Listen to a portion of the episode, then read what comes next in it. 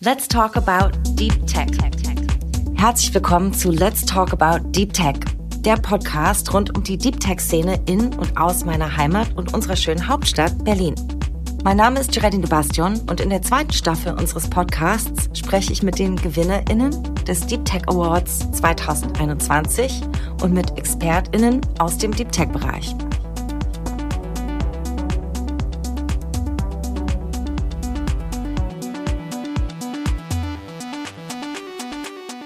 In der heutigen Folge ist Pirum Kevel von Visayro zu Gast. Visayro hat dieses Jahr mit seiner Technologie in Form eines ergonomischen Sitzkissen den Deep Tech Award in der Kategorie Social Sustainable Tech gewonnen. Aber dazu erzählt uns Pirum jetzt gleich mehr. Sehr schön, herzlich willkommen zu unserem Podcast. Prima, dich heute dabei zu haben. Hallo Geraldine. Ich würde, bevor wir gleich einsteigen und mehr zum Unternehmen erfahren, gerne dich kurz kennenlernen und dir ein paar Entweder-Oder-Fragen zum Anfang stellen. Ist das für dich okay? Gerne. Knight Rider oder Columbo? Uh, Columbo. Sehr gute Wahl. Döner oder Currywurst? Currywurst. Grand Theft Auto oder Mario Kart? Mario Kart. Wochenende im Harz oder an der Ostsee? Uh, Ostsee. Und Dinner mit Jeff Bezos oder Tim Berners-Lee? Jeff Bezos. Oh, okay. Warum? weil man sicherlich noch einiges von ihm lernen kann. Man muss ja nicht gleich der größte Fan von ihm sein, aber ja. Und weil man vielleicht dann auch noch eine, ein Ticket ins All abgreifen könnte. Ja, vielleicht auch, genau. Ähm, ich würde super gerne mehr erfahren dazu, wie die ganze Idee für euer Sitzkissen entstanden mhm. ist. Wenn ich es richtig verstanden habe, dann seid ihr eine Ausgründung der Technischen Universität Berlin. Vielleicht kannst du ja so ein bisschen anfangen, damit zu erzählen, wie du da auch deine ja, Mitgründer, deine Kollegen kennengelernt hast und wie die Idee für das Kissen entstanden ist. Ja, das Startup wurde gegründet 2018, tatsächlich als Spin-off von der TU Berlin. Angefangen hat das Ganze mit meinem Co-Founder, dem Yannick Jurasch und äh, mir. Und ähm, wir haben das Ganze von der technologischen Seite aus zunächst einmal betrachtet. Das heißt also, haben uns die Sensorik angeschaut, haben uns angeschaut, wie können wir neue Methoden entwickeln, wie wir Pflege unterstützen können. Und dann sind wir immer mehr in den Bereich Data Science und Sustainable und Social Tech ähm, gekommen und haben den eigentlichen Impact von dieser Technologie ähm, ja, gestärkt und entwickelt. Und was hat dich zuerst interessiert? Bist du über den IoT-Weg dazu gekommen, also über die technische Seite, oder war es bei dir so, dass du dich eben auch für diese Zielgruppe und das Thema Pflege interessiert hast? Es ist tatsächlich beides zusammengekommen gleichzeitig. Also wir haben ähm, auch im persönlichen Umfeld Situationen gehabt, wo wir gesagt haben, Pflege, ähm, Altenpflege sind sind wirklich persönliche Erfahrungen gewesen, die wir gehabt haben. Und gleichzeitig haben wir gesehen, ähm, wie wenig in diesem Bereich ja, entwickelt, digitalisiert ist und kommen gleich noch mal ein bisschen später darauf, was Digitalisierung eigentlich für uns bedeutet und ähm, ja, was für einen großen Impact man mit der Technologie haben kann ähm, in der Unterstützung der Pflege. Okay, erzähl mir doch noch mal die Grundfunktion. Wie funktioniert das Sitzkissen? Das heißt, welche Gesundheitsparameter kann es messen? Und ja, mhm. wie sind so die Grundfunktionen von dem, was ihr euch ähm, überlegt habt? Also Kernelement ist ein, ein Multisensor-Element, ähm, was in einem Sitzkissen ähm, steckt. Und ähm, dieses Sitzkissen wird einfach ja, ganz beliebig auf einem Sesselstuhl platziert, wo man eben viel sitzt. Typischerweise sitzen die Senioren acht bis zehn Stunden am Tag. Und während man da drauf sitzt, ähm, analysiert und diagnostiziert dieses Sitzkissen diverse Vitalparameter. Das heißt also, es misst beispielsweise den Herzschlag, misst die Atmung, mit, misst ähm, die Herzratenvariabilität. Das ist ein wichtiger Indikator für Stress, ähm, aber auch für Schläfrigkeit beispielsweise. Und aus diesen Informationen extrahieren wir dann Handlungsempfehlungen für das Pflegepersonal. Und ganz häufig, also in drei von vier Fällen in Deutschland, ist das Pflegepersonal, was man so generalisierend bezeichnet, sind informelle Pflegekräfte. Das heißt also die pflegenden Angehörigen, die Eltern, die Kinder oder der Partner. Wie weit seid ihr? Der Deep Tech Award ist ja vor allem mhm. auf Unternehmen, die schon marktfertig sind und anwendungsbereit sind. Kannst du uns kurz oder kannst du mir kurz erzählen, wo, wo ihr gerade steht? Wir haben aktuell ähm, das Sitzkissen sowohl in der institutionellen Pflege, das heißt also in Pflegeheimen in der Anwendung, als auch in ähm, der ambulanten Pflege, das heißt also bei den Personen zu Hause. Das größte Entwicklungspotenzial sehen wir tatsächlich in der ambulanten Pflege, das heißt also in der häuslichen Pflege, ähm, weil es einfach auch sozialer ist, je länger man zu Hause leben kann. Und das ist etwas, was wir unterstützen wollen mit unserer Lösung, dass wir das ähm, fördern. Das macht ja auch total Sinn. Da ist so viel ja. Bewegung im Bereich, habe ich das Gefühl, mit genau diesem Ansatz, dass man Menschen das Leben im eigenen Zuhause länger ermöglichen möchte, auf würdevolle Art, auch Angehörigen die Pflege vereinfachen möchte und dass dazu eben auch solche Lösungen wie eure gehören kann, die dann eben auch diese Schnittstelle zwischen Privatpflegenden und professionell Pflegenden einfacher mhm. macht. Mhm. Könnt ihr schon sagen, wie das genau im Fall von Kissen funktioniert? Also wie würde es zum Beispiel in so einem Alltagsablauf integriert werden von jemand, der zu Hause lebt oder die zu Hause gepflegt wird, mit vielleicht einem Zusammenspiel zwischen ähm, ja, medizinischem Personal, was auch vorbeikommt und vielleicht mit, mit die Daten auswertet oder mit die Pflege übernimmt? Ja. der Unterschied liegt vor allen Dingen darin in der Art und Weise, wie man, äh, wie der Zugang zu den Informationen und zu den, zu den Daten ist im Grunde genommen. Also ein, ein pflegender Angehöriger, der braucht und möchte eher etwas, was wir Peace of Mind nennen, also eine Beruhigung, ähm, äh, ja, Informationen darüber, im weitesten Sinne, es ist alles gut, es ist alles in Ordnung. Und die professionelle Pflegekraft, die hat ja einen spezifischen Auftrag. Ähm, die hat eine spezifische, die, die sucht nach einer spezifischen Information. Das heißt also, da bewegen wir uns stärker in den gesundheitsrelevanten Bereich hinein. Und ähm, der Unterschied ist dann tatsächlich die Repräsentation. Das heißt also, ähm, was für Interaktionsmöglichkeiten hat man? Aktuell gibt's ähm, primär eine App, ähm, über die man auf die Informationen und Daten zugreift. Und ähm, diese App zeigt einmal eben ein Interface an, was eher Peace of Mind liefert und einmal ein Interface, was eher ähm, Gesundheitsinformationen auf eine objektive Art und Weise präsentiert. Mhm. Und sind es geschlossene Datenkreislauf? Was sozusagen bei dem Patienten oder bei dem mhm. Nutzer? Was geht vielleicht an medizinisches Personal? Was wird vielleicht auch nochmal anders für Forschungszwecke verwertet? Wie funktionieren so eure Datenwertschöpfungsketten? Also, äh, da gehen wir ja ganz schnell dann auch in, in äh, rechtliche äh, Fragestellungen rein.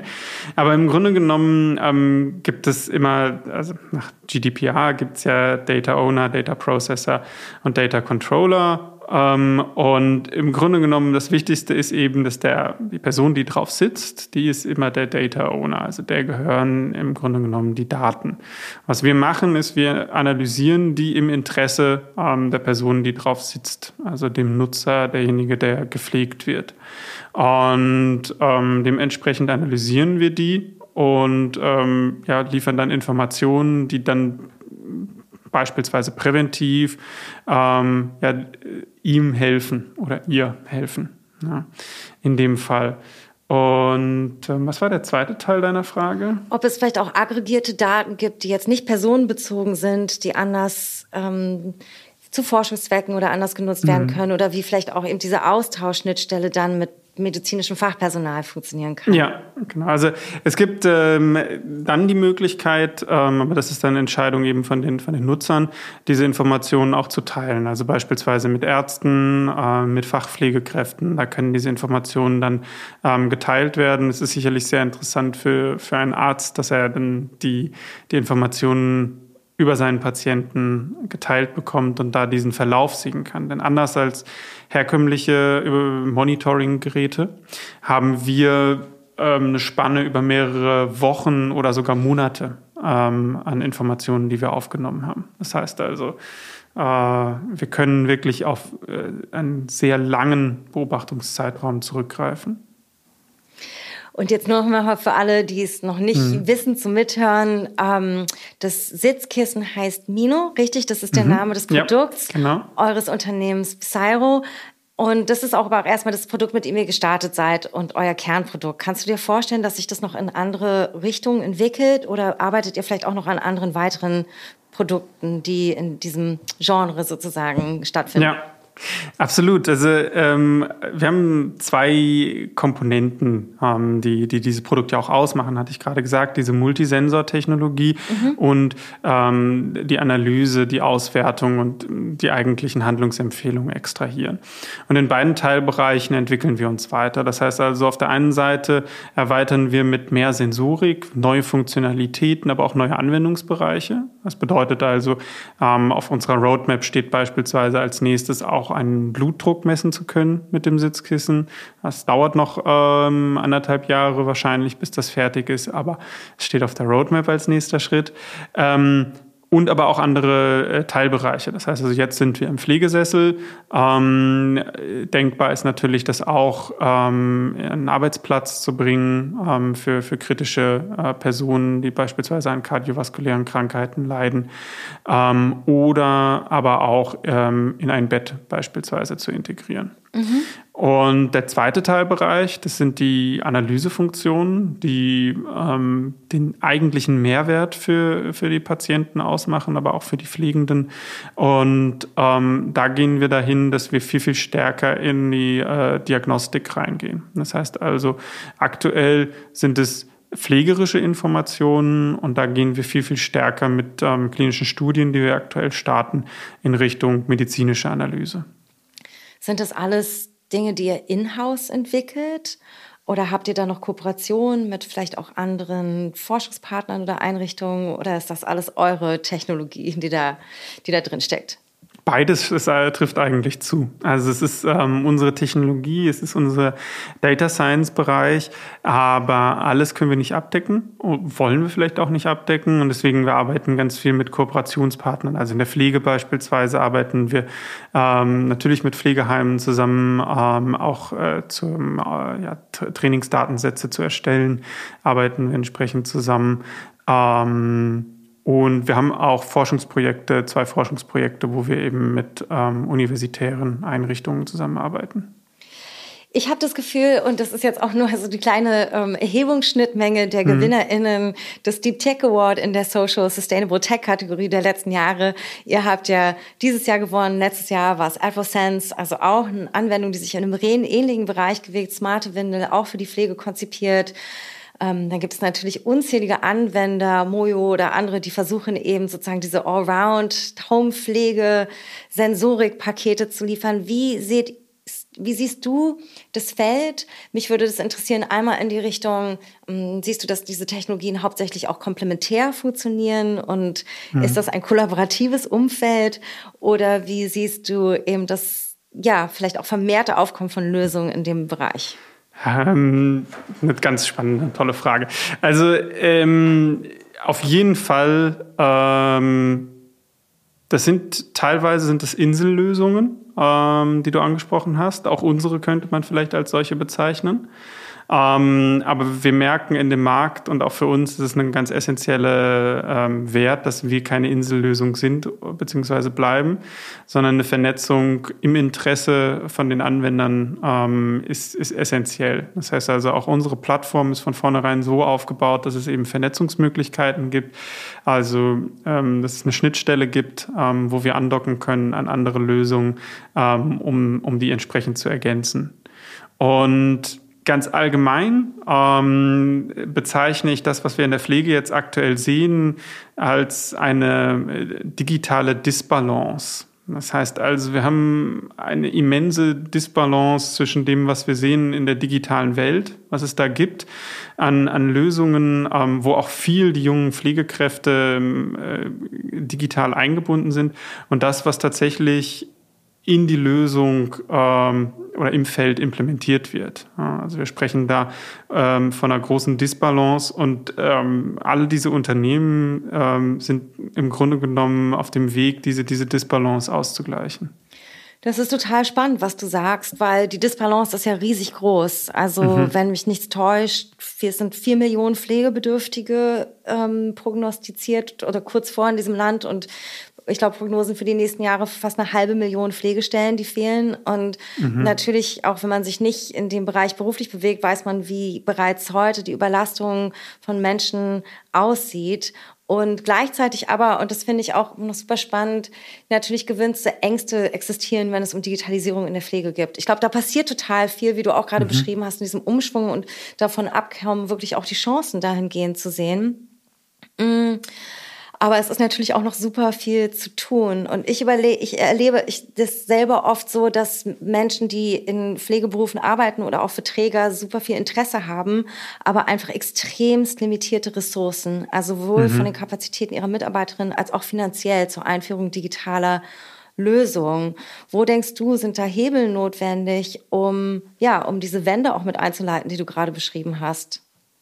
Man muss ähm, die verschiedenen Stakeholder alle gleichmäßig äh, betrachten. Also wir haben, es ist nicht so ein, ähm, vielleicht in anderen Märkten haben wir ein verhältnismäßig einfaches Verhältnis zwischen vielleicht einem Kunden und einem Anbieter. Und ähm, das ist, trifft eigentlich auf den gesamten Gesundheitssektor zu, aber damit auch auf die Pflege, dass man ähm, sehr komplexe Strukturen hat. Und ähm, Lösungen müssen sich auf diese komplexen Strukturen abbilden. Also wir haben die Kranken- bzw. die Pflegekassen, ähm, die häufig eben die Kosten übernehmen. Ähm, und auch übernehmen müssen. Ähm, wir haben gerade schon angesprochen, die Angehörigen, äh, die Teile der Pflege übernehmen. Wir haben die Pflegekräfte, ähm, die professionellen Pflegekräfte. Wir haben natürlich die Gepflegten, ähm, die auch nicht pauschal einem, einem sage ich mal, einer Persona zugeordnet werden können, sondern wir haben da auch ähm, von dem 55-Jährigen, der vielleicht schon gepflegt werden muss, bis hin zum 90-Jährigen, der gerade erst äh, Pflegestufe 1 ist. Ähm, also haben wir sehr breites ähm, Feld ähm, mit, mit sehr individuellen ähm, Anforderungen. Und die große Herausforderung ist die, alle zu berücksichtigen mit einer Lösung, die dann, und das ist, glaube ich, der, der Erfolgsfaktor, Akzeptanz bei allen findet. Das heißt also, die Akzeptanz ähm, für die Erstattungsfähigkeit findet, also die vom Pricing her stimmt, die aber Akzeptanz auch in der Anwendung findet. Das heißt also, dass sie auch tatsächlich verwendet wird und Akzeptanz bei den Pflegekräften beispielsweise, dass sie Relevanz hat. Das sind also die wichtigen Faktoren, ähm, die es da gibt. Und hinzu kommt noch, dass wir uns ja in, ähm, in, in unserer Gesellschaft auch noch ähm, zusätzliche Faktoren haben. Also äh, Sicherheit, wir haben gerade über Daten geredet, Datensicherheit ist ein ganz wichtiges Thema. Ähm, soziale Isolation beispielsweise ist ein, ein wichtiges Thema. Also da gibt es auch noch mal diese zusätzlichen Einflussfaktoren.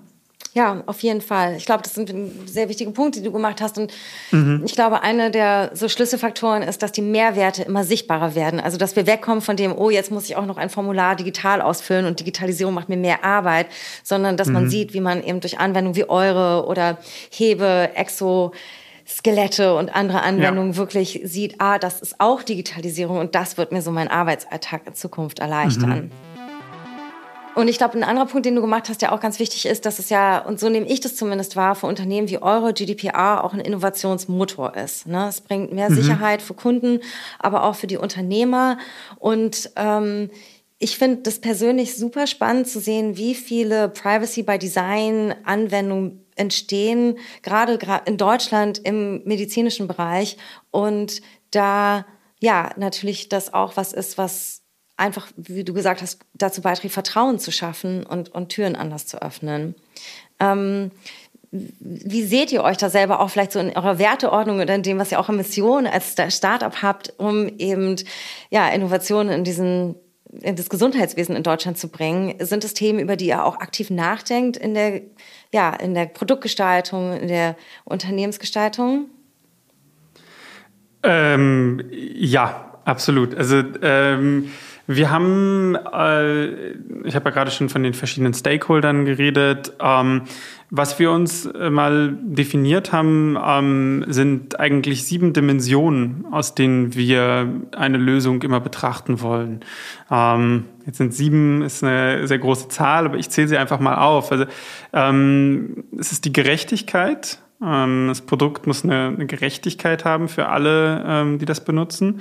Es muss eine Teilhabe haben. Es muss also äh, die Person einbeziehen. Ähm, es muss eine Selbstbestimmtheit ähm, für den ähm, Gepflegten, aber auch für die Pflegenden ermöglichen oder äh, beinhalten. Die Fürsorge ist ein wichtiger Punkt. Das heißt also, wir haben tatsächlich ähm, eine Lösung, die auch einen Nutzen hat. Äh, Sicherheit und Sicherheit kann man hier sehr breit auch fassen. Hier kann man auch monetäre Sicherheit mit einbeziehen, ähm, aber Datensicherheit, Systemsicherheit, elektrische Sicherheit. Ähm, Selbstverständnis ist ähm, der sechste Punkt. Ähm, das heißt also, das Produkt ähm, auch in der Lösung, das ist ja das Wichtige von dem, von dem Sitzkissen, wir nennen das auch implizit, ist, ist es selbstverständlich, es integriert sich vollständig in den Alltag. Und der, der siebte Punkt ist die Privatheit. Das heißt also, es wird die Privatsphäre ähm, eben nicht verletzt. Und es ist, äh, ja, jetzt gehen wir sehr stark in unsere technische Produktentwicklung rein. Aber ähm, was wir machen im Grunde genommen ist, wir bauen uns äh, Bäume auf, wo wir diese verschiedenen Faktoren betrachten und gewichten und dann darauf basierend eben Produktentscheidungen treffen. Also ähm, wie müssen wir welches Feature und welche Funktionalität ausgestalten. Super interessant über euer Vorgehen so mehr zu lernen. Ja. Das ist sehr, sehr spannend. Danke, dass du das geteilt hast. Ähm, dann würde ich ganz gerne nochmal fragen, weil du auch die unterschiedlichen Akteure und Stakeholder mhm. vorhin erwähnt hast, wie vielleicht auch Zusammenarbeit und Kollaboration mit denen aussieht. Wir hatten ja vorhin schon ein bisschen über Forschungspartnerschaften geredet oder auch über kollaboratives Start-up-Umfeld. Ähm, Jetzt sind es ja riesengroße Baustellen, ne? wie arg es um die Digitalisierung im Gesundheitssektor äh, gewesen ist oder nur immer noch ist, mhm. haben wir ja. alle durch die Pandemie mitbekommen und gelernt. Dann gab es diesen großen Hackathon letztes Jahr vom Bund, wo man versucht hat, sehr viel in Gang zu setzen. Ähm, und mich würde interessieren, ob ja, ihr vielleicht auch an solchen Prozessen mit drin steckt oder wir vielleicht auch andere Digitalisierungskonversationen im Gesundheitswesen begleitet und ja, und da versucht mitzuspielen. Also es gibt ähm, für uns, äh, also ein wichtiger Punkt ist im Grunde genommen diese Insellösung, über die wir gerade geredet haben. Das ist das, wo wir aktuell ansetzen, wo wir uns viel mit beschäftigen. Da gibt es zwei Projekte, die ich ähm, vielleicht hier mal erwähnen könnte. Einmal ist es das ähm, Smart Living Healthcare Center. Das ist in, in Berlin ähm, Marzahn ähm, sitzen die und dort ist es ein, ein äh, quasi ein Haus ähm, der Zukunft, ähm, wo sich verschiedenste Akteure zusammengestellt haben und gesagt haben, okay, wie sieht eine, eine Pflegewohnung in der Zukunft aus? Die kann man sich da anschauen. Da sind wir auch entsprechend ähm, Teil der Lösung, dass man erleben kann, wie vernetzen sich diese Geräte, wie sieht es aus als gesamtheitliche Lösung. Und das zweite Projekt, ähm, das ist zusammen mit dem, äh, das ist Fraunhofer Inhouse in Duisburg. Das nennt sich Intelligentes Pflegezimmer. Und äh, da geht es um ähm, ebenfalls um eine Vernetzung von Systemen, vielleicht mit einem bisschen technischeren ähm, Schwerpunkt, also das, was ich gerade angeschnitten äh, habe, diese, diese Schnittstellen zwischen den einzelnen Systemen, dass die entsprechend ähm, da prototypisch implementiert werden und auch gezeigt wird ähm, am, am Beispiel, äh, wie können diese Schnittstellen zusammenfügen. Wir sagen immer, eins plus eins macht dann drei. Ja? In dem Fall. Super interessant, diese Entwicklung zu hören. Wie ich mhm. finde das immer ganz wichtig, dass man auch ja, physische Räume schafft, mhm. um digitale Innovation erfahrbar zu machen und ähm, dass diese auch dann eben für unterschiedliche Menschen besuchbar sind, um darüber zu lernen. Also, die sind sogar öffentlich zugänglich. Also da kann man gerne, gibt auch immer wieder Veranstaltungen, ähm, dass man sich das anschauen kann und miterleben kann. Äh, das intelligente Pflegezimmer macht, glaube ich, einmal im Monat auch ein Webinar, wo die entsprechend gezeigt werden, die Lösungen. Prima. Also auch eine gute Gelegenheit für Zuhörer oder Zuhörerinnen, die Interesse haben, da vielleicht mal vorbeizugehen oder auch ein Event zu mhm. besuchen.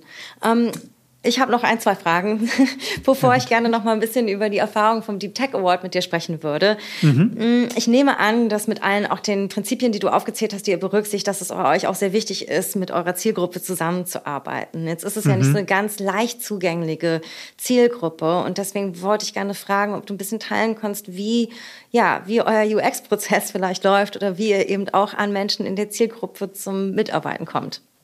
Da haben wir äh, ja, zwei Lösungen. Das eine ist eben mit den Pflegeeinrichtungen. Ähm, das ist äh, ja relativ einleuchtend. Also da arbeiten wir dann eben mit der Pflegeeinrichtung zusammen. Ähm, da können wir unsere Technologie implementieren in verschiedenen Szenarien, also auf dem Zimmer, in Gemeinschaftsräumen und dann äh, sowohl von den Pflegenden als auch von den Gepflegten ähm, Feedback erhalten, ähm, Informationen bekommen, mit denen reden und ähm, uns austauschen. Und die, der zweite Teil ist, dass wir tatsächlich uns in Berlin ein Netzwerk aufgebaut haben aus ähm, häuslich gepflegten Personen. Das heißt also Personen, die das Sitzkissen zu Hause verwenden und ähm, ja zu Hause benutzen einfach als, als ganz so, wie es, wie es vorgesehen ist. Und wir stehen aber mit denen in einem besonders engen Kontakt. Das heißt also, dass wir äh, ja, monatlich mit denen telefonieren ähm, und entsprechend mit denen reden ähm, über die Lösung, über Feedback, ähm, über Verbesserungsvorschläge ähm, und auch ab und zu vorbeifahren. Ähm, uns einfach wirklich zu sehen, wie wird auch diese Lösung ähm, über einen längeren Zeitraum benutzt und akzeptiert jetzt nach allem, was du erzählt hast und auch mit wie viel Interesse am Thema und im Gesamtwert du dabei bist, dass ihr jetzt nicht so ein Startup seid, was den schnellen Exit sucht. Aber wo sind denn so die Ziele? Was würdest du dir wünschen, wie sich das Ganze entwickelt bei euch und was möchtet ihr so die nächsten Jahre erreichen? Wir wollen noch viel mehr in ähm, das, was ich angesprochen habe, diese digitale Disbalance investieren. Ja. Das heißt also, wir wollen uns viel mehr äh, damit beschäftigen, wie wir mit den, mit den Lösungen, die wir aus technologischer Sicht ähm, entwickeln können, wie wir die auch tatsächlich so adaptieren können, dass sie bei den, bei den Bedürfnissen ankommen. Und da gibt es noch sehr, sehr viele Herausforderungen ähm, in der Pflege. Ähm, meistens geht es darum, tatsächlich Zeit einzusparen beim Pflegepersonal und das Ganze mit den sozialen Aspekten zu machen. Ähm, das heißt also, dass Zeit eingespart wird, aber die gewonnene Zeit vor allen Dingen für mehr ähm, soziale Interaktion zu verwenden, dass Lösungen das fördern, das ist eine große Herausforderung, die äh, so erstmal als Problem einfach formuliert ist, aber als Lösung ähm, sehr viel auch UX braucht, um, um erfolgreich zu sein. Ja, dass ich ähm, bin selber sehr gespannt, wie sich das ganze Themenfeld entwickelt und auch gerade, weil, wie wir ja schon besprochen haben, da einfach so viel Bedarf ist und so viel Dringlichkeit im Moment. Also auf jeden Fall gibt es viel zu tun. Jetzt seid ihr ja die diesjährigen Gewinner vom Deep Tech Award in der Kategorie Social and Sustainable Tech. Und vielleicht als erste Frage, was hat sich denn für euch verändert, seitdem ihr den Award gefunden habt, gewonnen habt? Was hat sich für uns verändert? Ähm, wir haben nochmal eine Bestätigung, eine zusätzliche bekommen ähm, für das, was wir machen ähm, und für die, für die Arbeit, die wir ähm, hier leisten. Und insbesondere eben in dieser neuen Kategorie ähm, Social and Sustainable Tech ist für uns natürlich eine besondere Ehre, ähm, weil das äh, unsere, unsere Breite von, von den Aufgaben und den Herausforderungen, die wir haben, am besten abdeckt. Und ähm, also sprich von den technologischen Herausforderungen, die wir haben, deswegen Deep Tech ähm, mit künstlicher Intelligenz, die wir verwenden zur Analyse der Informationen, aber bis hin zu dem, wo wir jetzt ja auch viel drüber geredet haben, ähm, diesen sieben Dimensionen beispielsweise, die, äh, die wir als, als Werte haben für uns, ähm, die wir in unsere Lösung implementieren. Und wie war so der ganze Prozess für euch? vom Bewerben bis hin zu dem Preisverleihungsabend. Ich habe von anderen Gewinnenden auch schon gehört, dass es für sie irgendwie auch eine ganz schöne Reflexion war, nochmal sich selber so bestimmte Sachen von einem Unternehmen vor Augen führen zu müssen. Deswegen würde ich auch für dich, von dir gerne wissen, wieso, ja, wie hast du diesen Prozess erlebt?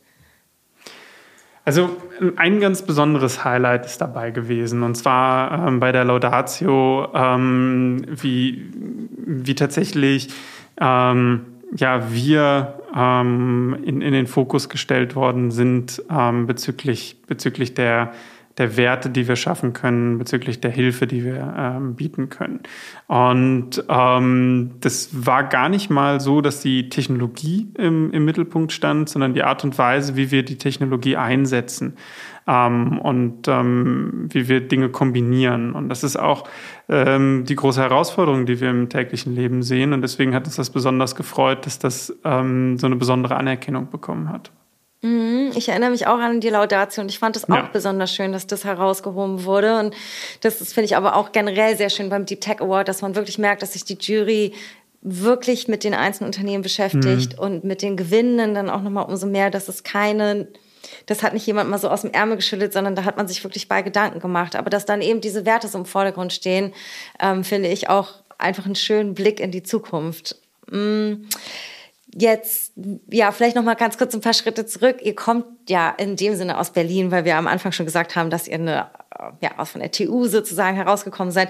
Und deswegen nehme ich an, dass es auch klar war für euch, dass ihr ein Berliner Unternehmen sein werdet und wollt.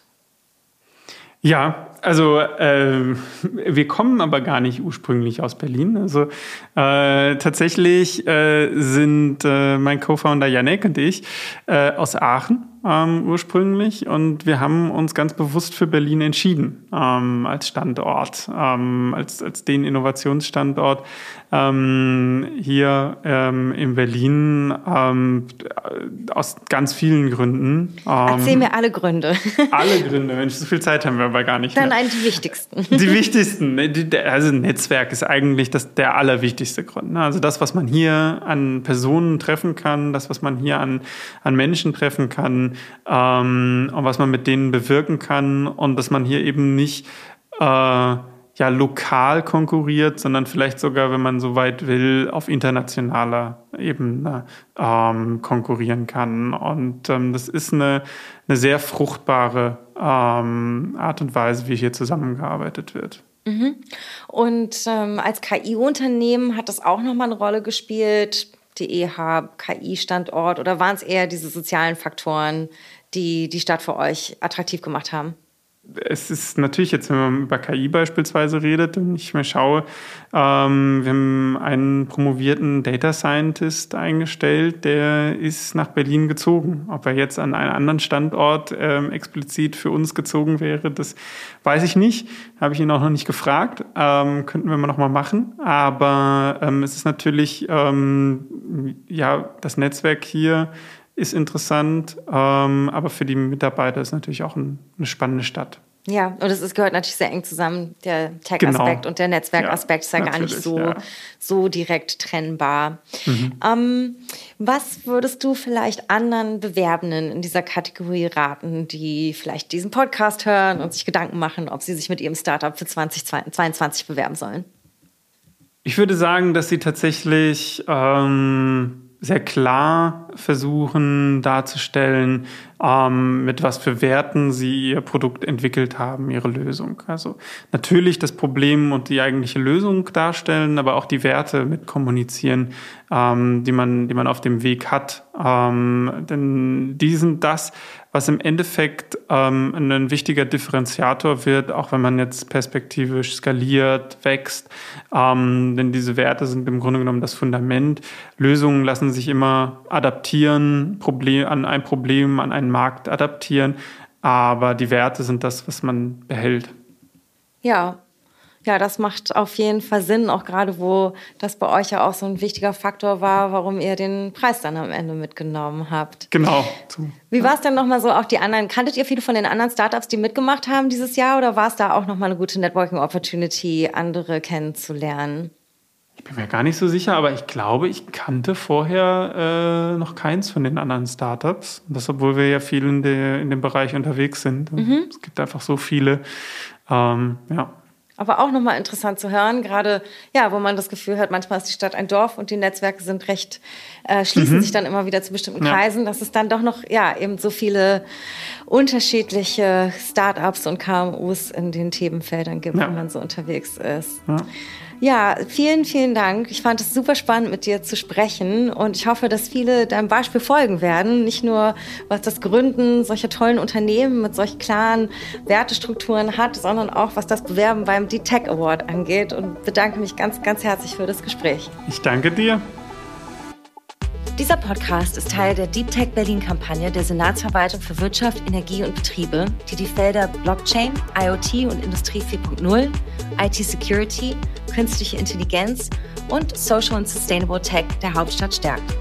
Wir freuen uns über euer Feedback und eure Bewerbung beim Deep Tech Award Berlin. Weitere Infos findet ihr unter berlin.de slash deeptech und alle Links sowie weitere Infos zu den jeweiligen Folgen auch in unseren Show Notes. Let's Talk About Deep Tech ist eine Produktion der Senatsverwaltung für Wirtschaft, Energie und Betriebe. Host Geraldine de Bastion, Redaktion Alice Bucher für Uhura Digital, Ton und Schnitt Florian Kasten für Schönlein Media.